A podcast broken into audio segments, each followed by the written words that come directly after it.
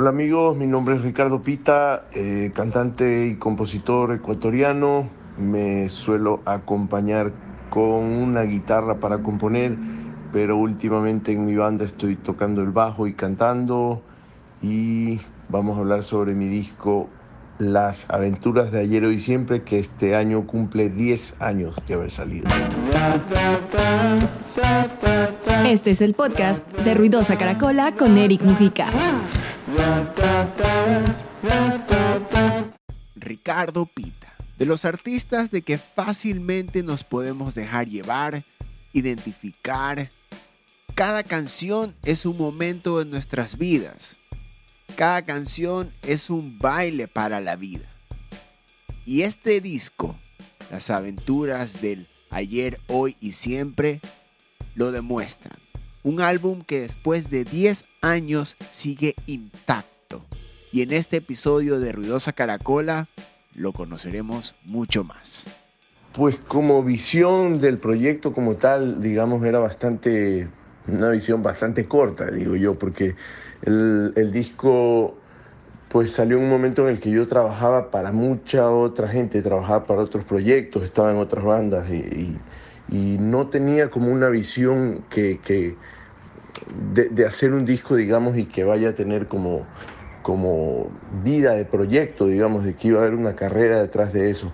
Entonces cuando salió, cuando me ofrecieron hacer este disco, este, realmente lo hice con la idea de hacer un único disco este, como Ricardo Pita y, y, de ahí nació la, las aventuras de, de, ayer y siempre, que es como una recopilación de un poco de canciones que venía teniendo guardadas y cosas que también compuse como alrededor del momento en el que iba a grabar. Se me acercó primero eh, un amigo cineasta, Guido Bajaña, a ofrecerme hacer un videoclip de, de una canción mía. Y yo pues le dije, tengo grabado como unos demos, realmente no tengo un, una una canción, una canción bien grabada, digamos. Entonces de ahí salió la idea de grabar una buena canción para poder hacer un, un videoclip. Y bueno, esa canción fue Despierta, que, que rápidamente empezó a sonar en radios y cosas, y empezaron a pasar cosas con la canción que no nos habíamos pensado que iba a pasar. Luego salió el video y, y más aún, digamos, empezó a, a moverse la cosa. Luego grabé una segunda canción que fue Canción para el resto de los días y pues eso, digamos, este, explotó, empezó como a sonar muchísimo, empecé a recibir invitaciones de, de festivales afuera del país, este, en Chile y en Argentina, y de esta canción fue que apareció Roberto Chalela a, decirme, quiero grabar un disco entero. Dos canciones. Solo fue cuestión de dos canciones para que Alben, uno de los álbums más importantes de la historia de la música ecuatoriana. Solo fueron dos canciones que se encargaron de armar una experiencia única como lo fue este disco. Aventuras de las que todos nos podemos identificar. Así es, ¿no, Ricardo? Eh, las primeras canciones las trabajé con Carlos Borges y bueno, Roberto Chalela se acercó y me dijo, quiero grabar un disco completo tuyo y, y, nos pusimos a eso, ¿no? Dije, bueno, tengo algunas canciones, empecé a componer otras cosas y, y de ahí este, se armó como la idea de lo que iba a ser el disco y justamente tenía esta idea de recoger cosas de antes y cosas nuevas, ¿no? Por eso, es, por eso el nombre, Las aventuras de ayer, hoy y siempre. Ya entrando en detalle del disco, ¿qué género es? ¿A qué suena? ¿Cuál fue el camino artístico que tuvo este disco? ¿Qué influencias tuvieron? ¿A qué quiso Ricardo que suene? ¿Será algo que ya tenía predispuesto o simplemente fue el impulso artístico que armó este disco?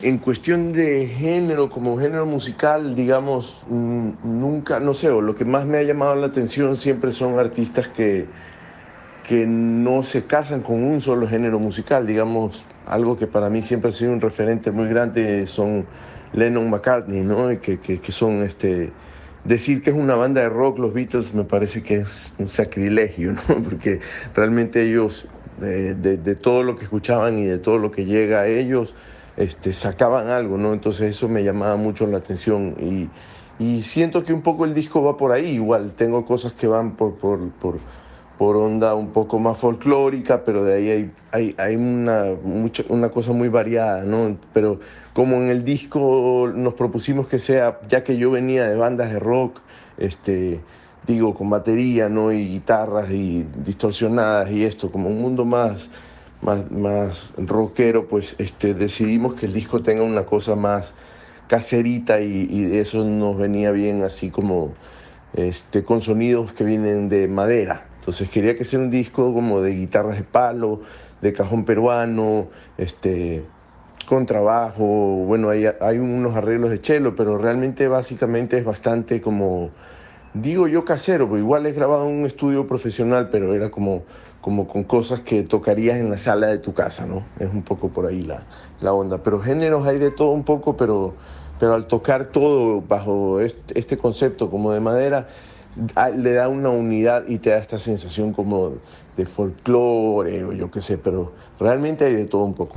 Pero antes, antes de entrar en las aventuras de Ricardo Pita como solista, retrocedemos un poco, vamos a retroceder, vamos a recordar la trayectoria de Ricardo Pita. ¿Cuál fue el camino que él tuvo para llevarlo a tener el conocimiento, la experiencia musical, personal, para armar una carrera artística maravillosa?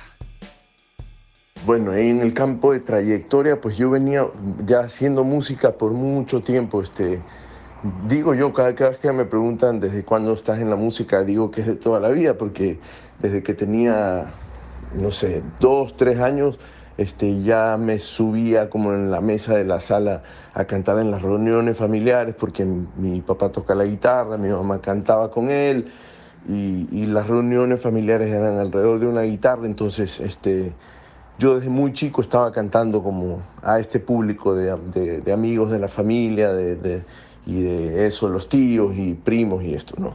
Entonces, para mí esos son como los inicios y realmente bastante marcado porque desde ahí, eh, no sé, el folclore que cantaba mi papá, de música de Mercedes Sosa y esto viene muy marcado desde esa época también. Pero bueno, de ahí este, yo pues tuve una banda en, el en el colegio con la que nos la empezamos a tomar en serio, pues y participábamos en estos intercolegiales y estas cosas que se llamaba, la banda se llamaba Arcana.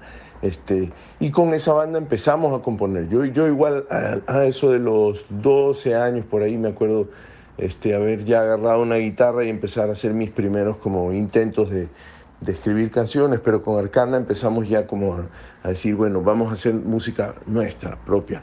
Este, por ahí la banda como que no siguió, pero, pero este, ese fue el primer intento, digamos. Luego a lo que a lo que estábamos por terminar el colegio, me parece, con Stanley Parker y Osvaldo Almendari formamos AVE, que, que sí ya fue como, digamos, una, una propuesta completamente dedicada a hacer música propia, en la que incluso nos pusimos como horarios de oficina, ¿no? Íbamos este, a la sala de ensayo que teníamos, este, que era siempre en casa de alguno de nosotros, y, casi que marcábamos tarjeta. Había que estar a las 9 de la mañana ahí y hasta las 5 de la tarde no salíamos de ahí y, bueno, pues con, la, con el propósito de, salir con canciones todos los días, canciones nuevas. Teníamos un, un four track, un mini estudio donde podíamos como registrar lo que íbamos haciendo y, y bueno, y de ese proyecto salieron así, digamos, eh, más tipo demo, pero son, no sé, cinco discos hicimos con esa banda.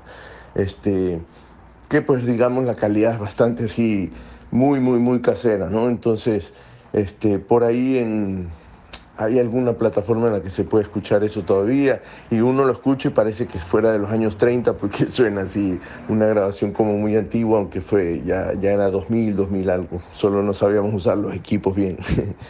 Este, luego de eso, eh, yo tuve un par de años de estudios de música en Argentina, donde intentamos seguir el grupo porque justo viajamos juntos, pero ya digamos las visiones musicales de cada uno habían, habían mutado y habían ido para otro lado.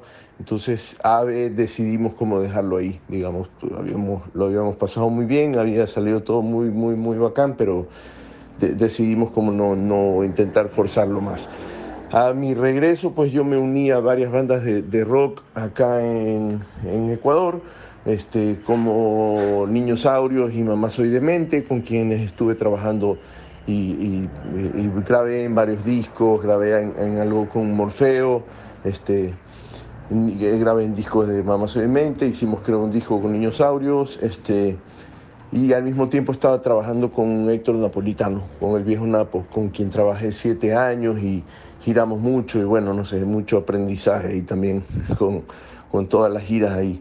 Este, y a ese punto fue que, que, de repente apareció, apareció esta gente en mi vida a como este, incentivarme a hacer algo de solista. Ahí arrancó, digamos, en 2012 empecé a hacer shows este, como Ricardo Pita y, y de ahí fue que me ofrecieron hacer el disco y bueno, en 2013 sale Las aventuras de ayer y siempre y empieza como sin querer queriendo este camino de, de, solista, porque nunca, nunca jamás se me ocurrió, si no, fuera, si no fuera por las circunstancias y estas personas que me, me incentivaron a hacerlo, pues no se me hubiera ocurrido. Podemos hablar de personas que aparecen en nuestra vida, procesos, situaciones que arman al artista. Es muy interesante todo lo que acaba de contar Ricardo en base a su trayectoria que lo lleva al inicio de su carrera en solitario con un discazo y que fue el inicio de una carrera impecable llena de excelentes momentos. Ahora volviendo a este disco emblemático, entramos en su producción. Bueno, en la producción, pues, este, como contaba, el álbum se llama Las aventuras de ayer, hoy y siempre, porque fue como esta, esta idea de, de recoger canciones que ya venían conmigo hace algún tiempo, canciones que estaban como naciendo en ese momento y esto de siempre era por dejarlo ya grabado y, y que quede para, para generaciones futuras, pero este, sin ningún propósito de que iba a haber un segundo disco siquiera, ¿no? Entonces este, era como metamos lo que tenemos, metámoslo todo y, y que quede un disco bonito, pero así era como para los amigos y familia. Y pues bueno, fue Carlos Borges quien primero me abrió las puertas de su estudio, ya que yo estaba también grabando con ellos, con Mamá Soy Demente y con Morfeo y eso. Este, hicimos los dos primeros temas con él, eh, Despierta y Canción para el resto de los días. La producción pues estuvo a, manos de él. Eh, de los dos, supongo, yo igual siempre iba con ideas un poco claras de qué quiero, pero, pero Carlos fue quien estuvo este, produciendo y luego ya cuando se graba un disco, digamos, completo, completamos con, eh, yo quería que esas dos canciones sean parte del disco, este, fue Roberto Chalela quien, quien se encargó de la producción del disco y de agarrar también estas canciones y luego mezclarlas y, masterizar el disco para que haya una unidad entre esa grabación primera y esta, y esta digamos, cómo completamos el disco con, con otras canciones. Son 12, 13 canciones creo, no me acuerdo.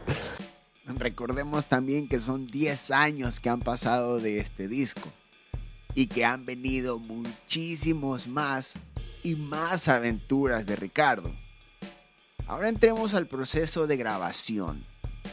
¿Cómo se llegó al sonido, a la identidad sonora de este disco? Pues las grabaciones fueron de lo más divertido, tengo unos recuerdos increíbles de, de bueno, al principio con Carlos Borges este, en su estudio este, tenía tantos juguetes y cosas, pero eso con la idea de maderitas y esto, y de, no sé, hacer muchas voces, arreglos de voces, ya que yo vengo mucho de esa, de esa escuela de, de los Beatles y de, y de los Beach Boys, y bueno, este, fue como una, una cosa bastante de juego igual. Este, y lo mismo con Roberto Chalela, eran así como tardes de, de juego en las que, en las que nada, pues solo había la idea de que, bueno, sí queremos que sea de, de madera y así sin, sin muchos efectos ni, ni, muchas cosas, sino más bien como orgánico, este, pero era así como bastante libre, ¿no? De qué queremos meter. Y en cierto momento, no creo que sin habernoslo propuesto, empezó a pasar esto de, bueno, es como una buena idea que, que yo sea el que grabe todo. Entonces, en la gran mayoría de, de temas grabo todo yo, todo, casi todo yo, o sea, bajo, cajón, voces, guitarras, las hago todo yo. Y luego invitamos a Octavio Hidalgo, que, que se encargó de, de hacer los, los, chelos. Yo tenía unas ideas de arreglos y se las cantaba y él venía y era, es un, un gran, gran músico. Entonces le hacíamos arreglos y otras voces a eso, pero es bastante básico realmente. Este, creo que eso es lo, lo chévere también del disco, que el poder realmente no está en los arreglos y en los efectos y en las cosas, sino en las canciones. La, composición es la que, la que lleva el disco. Las canciones a guitarra y voz son como, como tal, tal cual como están, sino solo tienen unos arreglitos para que las ayuden, pero lo que lleva el disco son las canciones. Así es, tal cual. Se trata de la canción. Se trata de el elemento que mueve un nervio, que nos mueve un nervio. Y Ricardo es buenísimo para hacerlo. Y no solo lo ha logrado con este disco, sino a lo largo de toda su carrera. No tenemos una, tenemos varias canciones con las que nos podemos identificar de Ricardo. Ahora sí, les presento su primera aventura. Pues en concepto, pues na, nada, o sea, no, no había, como digo, ninguna pretensión de, de, de, que siga un camino, entonces era, bueno, tal vez eso es el concepto, ¿no? Así como que es un único disco que va a existir por, por única vez y, y ahí queda y ahí muere, ¿no? Entonces era como hagamos algo así bonito como para, para, para eso, decía yo, para los amigos y la familia, pero este, como concepto, pues realmente era de, de eso. Hasta el, el, mismo nombre, el título del disco lo, lo, lo, marca como que queriendo decir esto es todo lo que vamos a hacer, ¿no? Ayer, hoy, siempre. O sea, era como que no, no va a haber algo más. Entonces, tal vez eso hacía que el concepto del disco sea un poco como, como totalista, fin, así, no sé, que este era el principio y el fin. Este, pero bueno, ¿quién hubiera pensado que eso? Empezaba a pasar cosas con eso y, y bueno, sin querer, como digo, se, se marcó un camino y de repente estoy ahora por sacar un cuarto disco, ¿no? Si en la película no pasa nada, no significa que no pasará. Aquí a la vuelta de la esquina paga, no le preguntes qué planeaba hacer. Si no quiero, no digo que te quiero, Bueno, hacer este el track por track se, se, se complica. Imagínate después de, de 10 años de que salga un disco, este, recordar de dónde salieron las canciones es, está como difícil. Pero bueno, hagámosle el intento. Yo, este, bueno, sé que el disco abre con la canción La Película y me acuerdo estar escuchando en esa época mucho a Tom Waits, que me estaba influenciando mucho y tenía ganas de, de componer algo en esa, en esa onda. Incluso me acuerdo haber querido como ver la posibilidad de tener una marimba en el estudio, pero era re complicado y, a la final se grabó con eso, lo que teníamos, ¿no? Pero este, la canción, pues también me acuerdo de, de eso de, de, si en la película no pasa nada, este, no significa que no pasará. Era este, eso de sentir, pues, ya en un momento en el que, como contaba, no sé, pues estaba tocando en varias bandas y viste como uno la lucha para que salgan festivales y cosas y de repente sin querer con estas cancioncitas, sin, sin pretensión alguna, estaba teniendo invitaciones a tocar a festivales afuera y qué sé yo, ahí fue que nos apuramos para terminar el disco también por, porque, porque quería viajar con el disco ya terminado. Este, pero ya habían dos canciones afuera, digamos, Despierta y Canción para el resto de los días. Y entonces creo que eso un poco hablaba este, la película, dice esto de, este, bueno, si, si no ha pasado nada, no significa que no va a pasar. Y sentí como que, bueno, eh, sin querer ahora está, está pasando.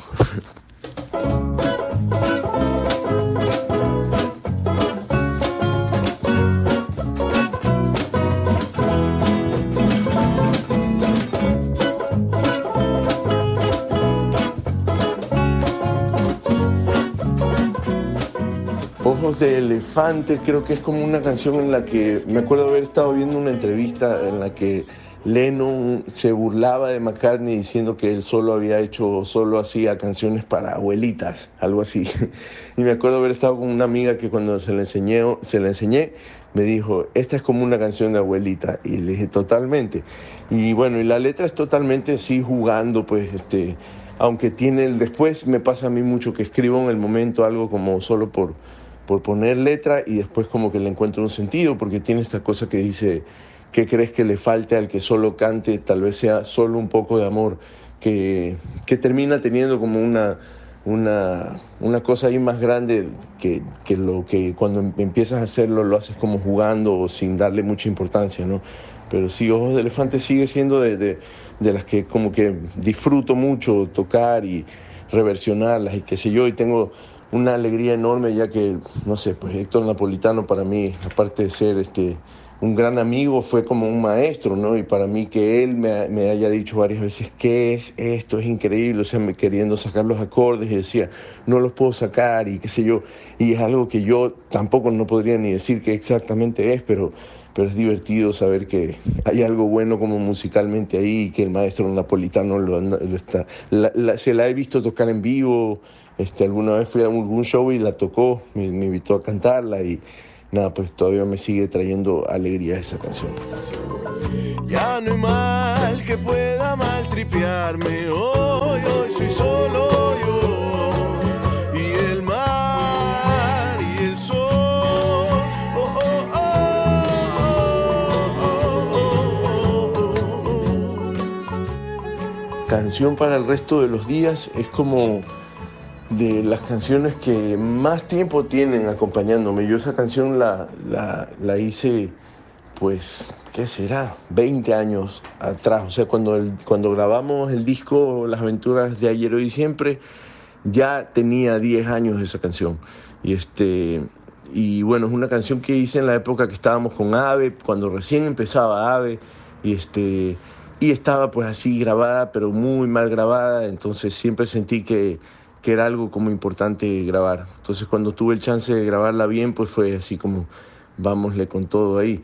Pero a la final es, este, eso, escuchando la letra ahora puedo como pensar en qué es lo que hacía, pero imagínate ya si esa canción tiene 20 años en su momento, este, qué intentaba decir, no, no sé, era un poco así también esta cosa de, de, que se vuelve ya un poco recurrente en mis temas, o sea, pensando hacia adelante.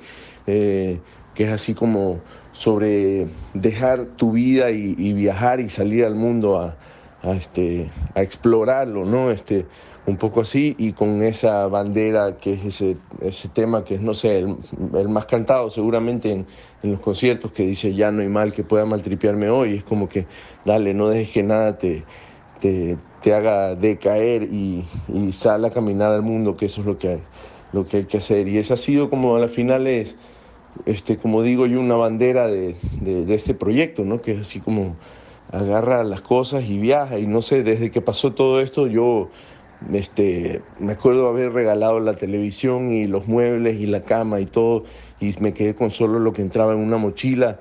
Y desde ahí este, está, me he pasado viajando, o sea, de un lado al otro viviendo en una mochila y, y puede que esté en la ciudad que esté, pero pero eso, acompañado de las canciones nomás.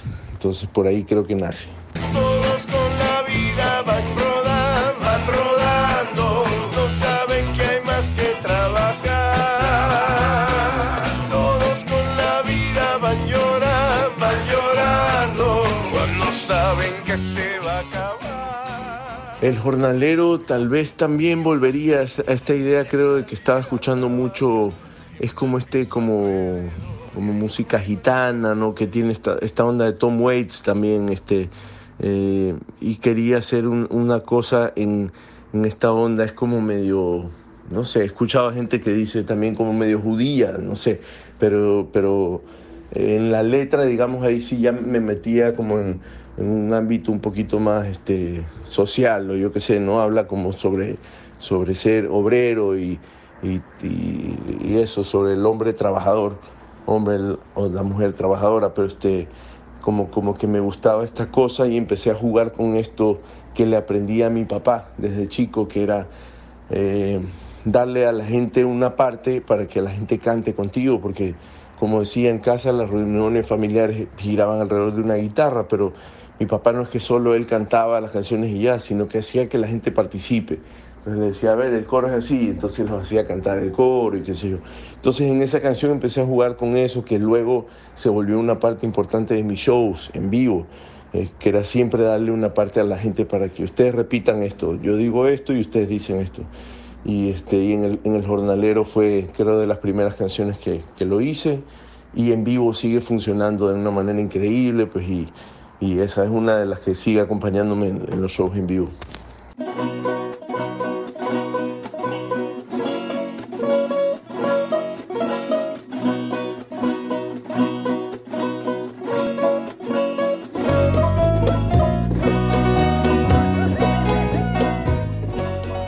Negrita Grita es una de esas cosas como especiales para mí, es una de las últimas canciones que se hicieron para el disco y, pues bueno, nada, yo agarré como un, un, un ritmo en, eh, ternario pues y este, quería hacer una cosa como un poco más este, folclórica latina, sin ninguna realmente de, de, qué sé yo, ni ver de, de, de, dónde venía o de qué país o qué, qué sé yo, porque compartimos mucho eso, ¿no? En Latinoamérica, este, con los ritmos ternarios y esto, pero, pero este, hice la canción y me acuerdo, no sé, haber estado al, al mes, dos meses de que ya el disco ya estaba y esto en Chile y cuando estaba en Chile por primera vez, nunca había estado en Chile antes, este, los músicos con los que lo, la tocaba me decían, esto es una cueca. Y, este, y, y, fue como que locura, porque no es que yo estaba tan familiarizado con la cueca, ¿no? Digamos, este, tal vez por ahí alguna vez habrá, habré escuchado, pero no es que lo tenía re presente.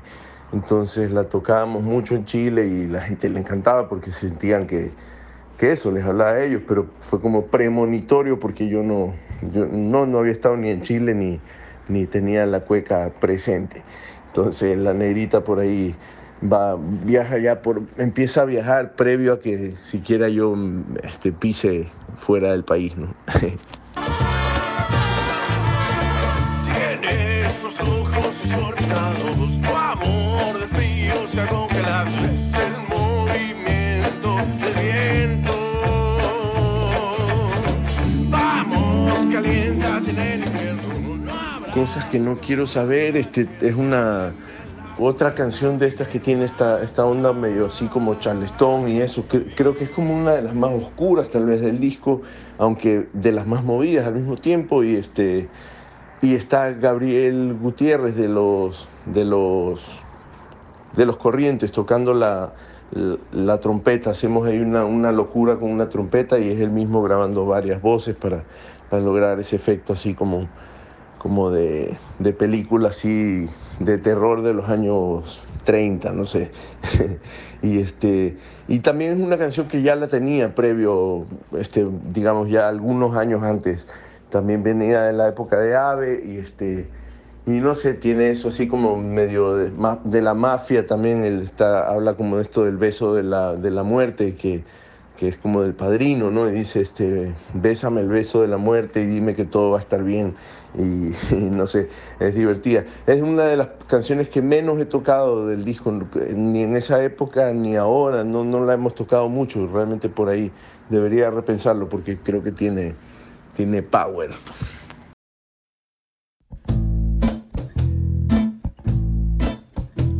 Si todo sigue así, la música va dando y dando, y tú me sientes, y tú me sientes. Eh, todos son, es también una de esas canciones que nació justo para el disco, nació en esa época como se compuso para, para el disco. Y bueno, recuerdo clarito que era cercano a Navidad. Y pues yo, eh, ya pues viste, cuando le estás metiendo todo a un, a un proyecto como eso, sacar un disco, le estás metiendo todo económicamente y, este, y bueno, pues son esas épocas de, de difíciles económicamente, entonces en la que decía, bueno, quiero hacer un regalo a mi familia y, y qué, qué mejor que, bueno, hacerles una canción, lo más económico también, este, cuando, cuando te dedicas a eso. Entonces, escribí esa canción eso, como, como dedicándosela a mi familia, a la familia, bueno, eso, que, que, te toca, a la familia que, que, es tu familia de sangre y a la, a la que uno elige, ¿no? Diciéndoles cuánto los quiero y eso. Y de ahí nace esa canción y también fue una, una grabación bastante sencilla. Este, me acuerdo, creo que una referencia era Michelle de los Beatles, que tiene así como, es, es, una guitarrita que lo lleva, hay un cajoncito que está haciendo un ritmito, pero es bastante sencillo, hay unas voces y unos chelitos, pero haciendo un arreglo muy, muy sencillo. Este, pero, pero eso es como diciéndole a, familia, a la familia, todos son mi vida, ¿no? Todos son mi amor, todos son mi suerte, es, un regalo a la, a la familia. Por las veredas noches y por las calles de una gran ciudad va caminando y haciendo camino y va sonriendo a quien lo ve pasar. Monedita, Monedita sí es una, una, historia pues bastante chistosa que la conté bastantes veces en, en, en, el escenario, pero este, pues nada, es así una historia de la vida real, este, es algo que me pasó también justo época de Navidad, este, en la que había pasado la tarde en casa de un amigo jugando videojuegos y ya pues como típico ya seis de la tarde tenía que ir a casa a, bañarme y arreglarme y eso para ya ir a la, la reunión familiar. Y, y, andaba con una barba larga, larga, larga, y estaba con el pelo largo también. Y me acuerdo estar esperando en el semáforo como para, para, para cruzar, para que se ponga en verde para poder cruzar. Y paró de repente un auto así bajo la ventana y, y me sacó así, me dio, no sé si era una moneda, me parece que era un billete, pero me dijo, este, toma, no sé qué, fel, felices fiestas, alguna cosa así que yo me solo igual este, extendí la mano, agarré lo que me estaban dando y solo me empecé a reír, el, el carro se fue y, y, como dije, ¿qué pasó? ¿Qué no puede ser? Y llegué a la casa y mientras que me iba arreglando para irme a mi reunión familiar navideña, este, la fui escribiendo, escribiendo, escribiendo y es nada, una canción que hice de broma, completamente de broma. Me acuerdo que llegué a casa de de, de, mi, de mi papá y este, como que enseñársela y a él no le hacía ninguna gracia, pues no era ya córtate esa barba, ¿no? Así, este, y bueno, y, y era una, una, broma completamente y luego la llevé al estudio y como que dije, mira, me gusta la idea de que de repente haya esta pequeña, una, una canción cortita también. Entonces, que haya esta canción así cortita, como chistosa, dentro de todo este disco más serio que estábamos haciendo, que haya esto que sea chistoso. Y la grabamos y, y, eso, como sin pensarlo, de repente empezó a agarrar viada y cuando la empecé a tocar en vivo fue una locura, porque es la canción creo en la que más la gente reaccionaba y, y bueno, como contaba, tuve giras a Chile y luego a Argentina este, cuando el disco ya salió y esa es la canción que se quedaba la gente cantando, pero así con, con, una fuerza increíble. Incluso yo dejaba, de, ya terminaba la canción y la gente seguía saltando, una monedita, una monedita. Entonces nada, se volvió así como ya medio una obligatoria. Me acuerdo haber tenido un show en, en, la embajada en Chile, en Santiago, y este y estaba trabajando con esta amiga Carolina, que era como medio manager y road manager o qué sé yo, estaba ahí echando siempre una mano. Y era para tocar para los, los embajadores de todos los países, estaban ahí, no sé. Eh, me decían, no toques esa canción, no la toques. Eh, como que era, no sé, como que me habían tratado de por diosero en la calle, ¿no? Así, este, y bueno, la toqué y me acuerdo que se me habían acercado algunos de los embajadores así, me no dejes nunca de tocar esa canción, que es genial, no sé qué. Y bueno, este, de una historia de la vida real y muy chistosa, pues terminó siendo también de esas que, que tenía que tocar obligatorio en vivo. ¿Cómo ha de seguir la paz? Si nos tiramos piedras cada vez y al abandono, ¿cómo ha de seguir la voz? Eh, no nos quedamos solos. Eh, es una, una cosa que todavía yo no me la sé explicar, pero es una canción que escribí en un sueño. Os digo escribí así con duda porque a veces pienso que ni la escribí yo, porque fue una cosa así como que me desperté, o sea, soñé que estaba escribiendo algo, pero como que fuera alguien a través de mí, y yo me, me, me, a lo que me desperté corrí a agarrar un, papel y la guitarra y, algo con que escribir y, la escribí de una sola y no me suele pasar tan así, suelo escribir por ahí una estrofa, encontrar el coro y las dejo descansar un rato y luego escribo otra estrofa y qué sé yo.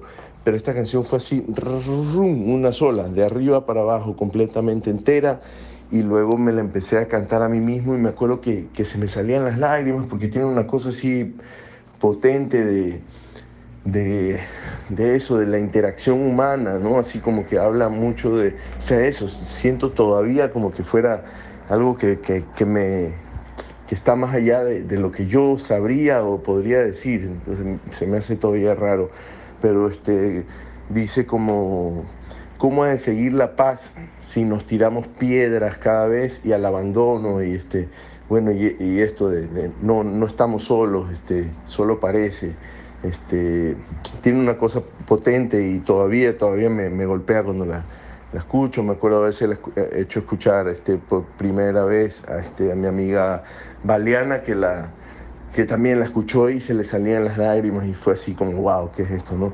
Y también la sumamos casi al final al disco.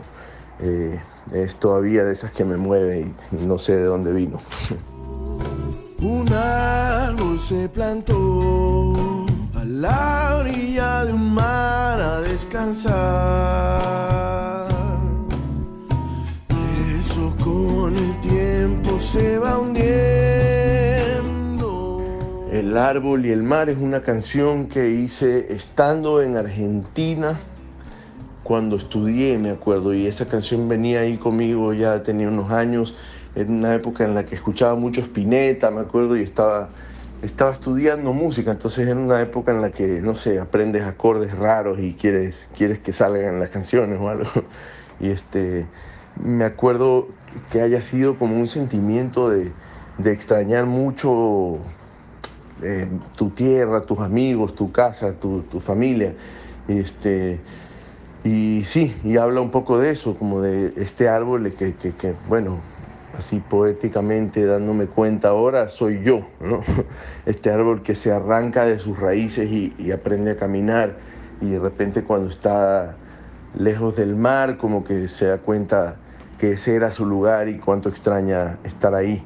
Entonces este, tiene una cosa ahí potente, me acuerdo haberla escrito en Buenos Aires en un balcón, este, amanecido y como que así con, con una tristeza profunda, digamos, ¿no? Así de, de, añorar, añorar es la palabra. Este, y, bueno, y este, a lo que vino el disco dije, bueno, esta canción quiero que esté acá. Pero este, tiene, tiene una cosa ahí que todavía también me, me golpea bastante, el árbol y el mar. Despierta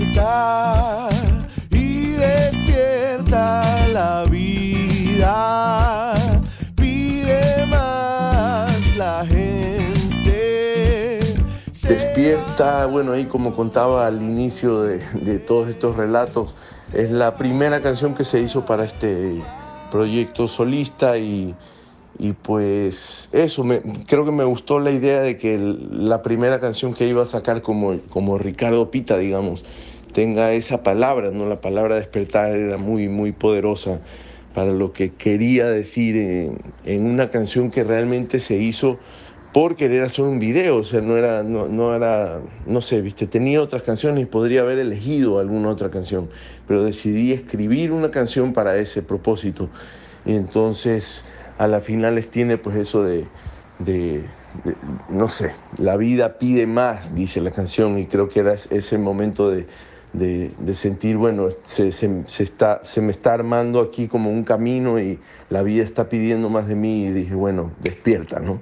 Por ahí nace.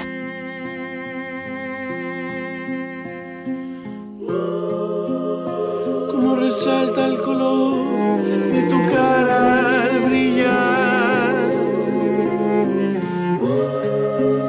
Como que no se puede ser feliz. Y bueno, pues el recorrido termina con la canción Solo deja fluir que es una canción que había hecho ya un par de años antes, pero este, tiene ahí un poco esta intención de hablar de, de cómo, que, cómo es que no logramos ser felices, ¿no? Este, y lo dice la canción, este, cómo resalta, cómo resalta el color de tu cara al brillar, que era este, mira qué, qué bonito, qué bonita te ves sonriendo, ¿no?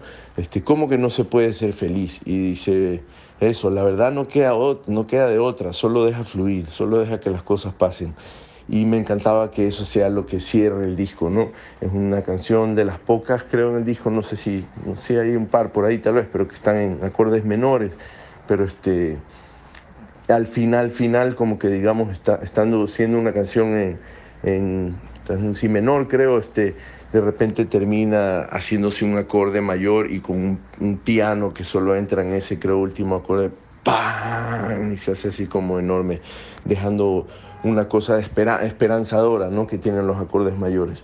Pero cerramos ahí con Solo deja fluir y me pareció, bueno, tenemos tenemos un disco, esto es un disco completo que tiene un propósito y qué sé yo. Me pasa ahora con el tiempo que, que escucho ciertas cosas y digo, tal vez le hubiera hecho algún otro arreglito, hubiera hecho alguna otra cosa más o haber intentado ciertas canciones que sí sean con batería, porque hay cosas que funcionan hermoso con cajón. Siento que hay otras que, que podría haberles dado el chance de, de, que crezcan un poco más, pero ¿viste? cuando, cuando recién empiezas para empezar este, a, a, como quien dice ser parte de una producción así, pues porque tenía este, a, Roberto Chalel ahí como guiando bastante pues, hacia dónde íbamos, entonces fue como, vamos a hacerlo con cajón, dale, va a ser con cajón, que también facilita mucho las cosas, ¿no? Porque hacer un disco con, con batería implica microfonear una batería y toda una cosa, entonces al ser de cajoncito y esto era muy fácil hacerlo en la casa, entonces eso, este, todavía pues no soy mucho de regresar y escuchar los discos que hago, pero por ahí cuando me aparece alguna canción, alguien pone o yo qué sé, lo recuerdo con, con mucha, mucha alegría. Imagínate, pues ha sido, ha sido algo que marcó mi vida tanto porque no sé qué estaría haciendo igual ahora. Salió ese disco y me cambió completamente el camino, o sea, van 10 años de de eso, me, llevó de viaje, pero inmediatamente, antes que haya sido terminado de, grabar, ya tenía estas giras y estas cosas y todo. Entonces, nada, las aventuras de Heroi siempre serán recordadas siempre con, con mucho, mucho cariño. Nada, pues muchísimas gracias por la invitación, por escucharme aquí hablar cualquier cosa y este, un fuerte, fuerte abrazo a todos. Gracias por, por, por tenerme acá, pues, Eric, y a todos los que hacen la ruidosa caracola. Les mando un fuerte abrazo y que viva la música y que haya música por siempre y para siempre. Fuerte abrazo. Y así se cierra otro episodio del podcast de Ruidosa Caracola, con otro disco emblemático de la historia de la música ecuatoriana, del que ya podemos decir que habla de nuestro ayer, nuestro hoy y nuestro para siempre. Yo soy Eric Mujica en nuestros otros episodios. Yo los quiero. Adiós. Ruidosa Caracola es una producción de Tripea. Suscríbete, compártelo y escucha nuestro playlist en Spotify.